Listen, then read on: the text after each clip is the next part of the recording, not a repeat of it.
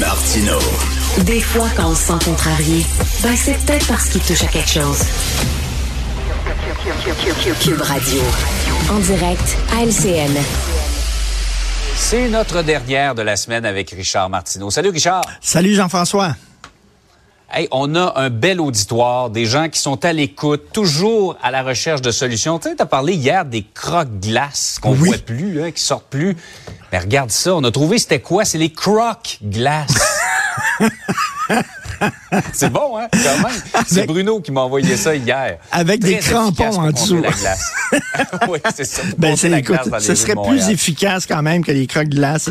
Écoute, parlant de Montréal, il y a, ben, il y a de l'ancien maire de Montréal, Denis Coderre, euh, qui euh, veut là être libéral hein, du euh, Parti libéral, Ouais. Euh, parce que lui il est libéral, puis il vote libéral, puis quand il demande pour qui il va voter, je suis libéral et tout ça. Et là, il y a un journaliste qui a demandé est-ce que vous êtes membre du Parti libéral? Il dit Euh, ben là, j'ai mon j'ai ma formulaire, justement, j'ai le formulaire devant moi, puis je suis en train de le remplir. Il était pas membre du Parti libéral. Alors mais là, il s'est dit, il l'a rempli, finalement, il va avoir sa carte de membre. Puis là, il a dit, d'un coup, ça fonctionne pas au Parti libéral, ça se peut. Fait que là, à un moment donné, là, maintenant, il a sa carte de membre du Parti Rhinocéros, le Parti communiste du Québec, le Bloc Pot, écoute, euh, le Parti des citoyens de Saint-Cyril de Wendover, là, il, est- prêt, là. Bon, il est on vraiment... revient toujours à Saint-Cyril de Ben oui. Wendover. Hein? Et monsieur, il veut, il veut avoir une fonction. Et là, il veut organiser, il veut organiser la fête des mères. Mais là, on a dit c'est M-E accent grave RES. C'est pas M-A-I RES. C'est- trompé. Donc, euh, écoute, là, il y a toutes ces cartes, là. Il vous attend, là. Vous pouvez voter pour lui. Richard, parlons de la SAQ. Let's talk about the SAQ. Bonjour, aïe.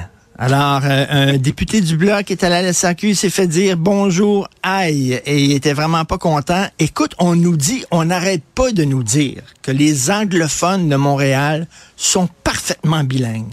Ils sont bilingues, ils parlent le français. Arrêtez de dire qu'ils sont pas bilingues. Quand tu vas voir la personne à la caisse à la SAQ, elle dit deux choses.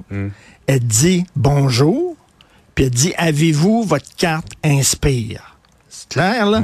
S'ils sont pas capables de comprendre ça, là, est-ce- pourquoi il faut leur dire bonjour, aïe? Ça veut dire qu'ils sont pas capables de comprendre bonjour. Et là, c'est la SAQ, là. Ça appartient au gouvernement. Ben oui. Comment ça se fait qu'on fait ça? Là? Et là, il a fallu quelqu'un du Bloc en disant, ben là, on va les rappeler à l'ordre. Vous représentez le gouvernement du Québec, s'il vous plaît. Au Québec, c'est en français que ça se passe.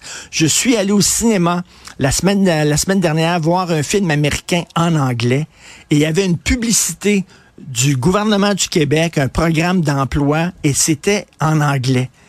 Et là, je me retourne vers ma blonde en disant, mais pourquoi le gouvernement du Québec fait des pubs en anglais?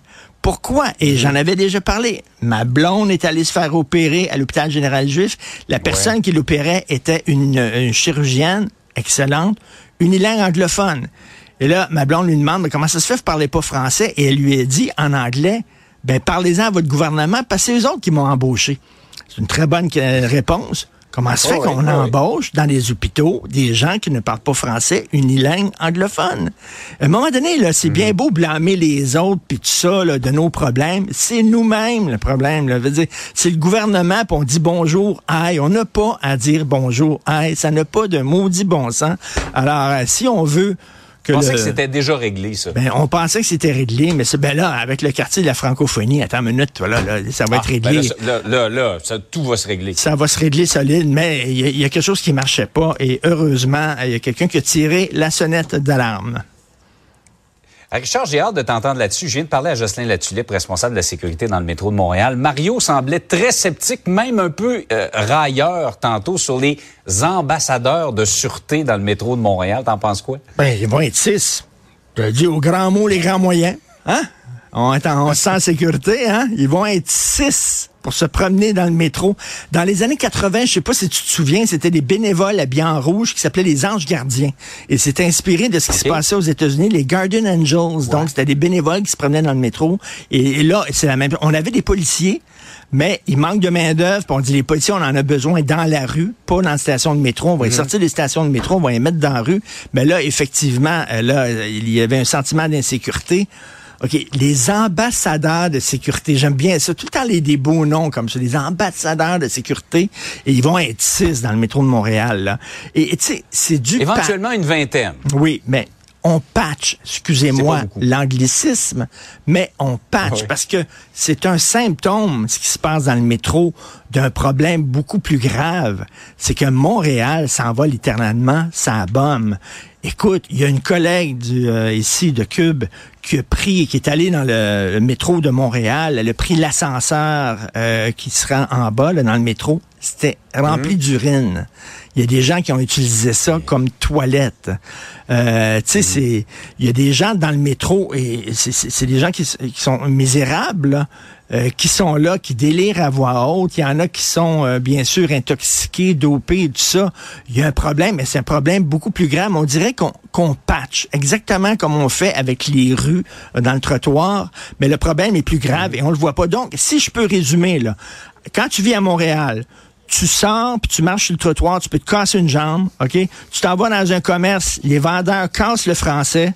Tu prends le REM pour venir à Montréal, il est cassé.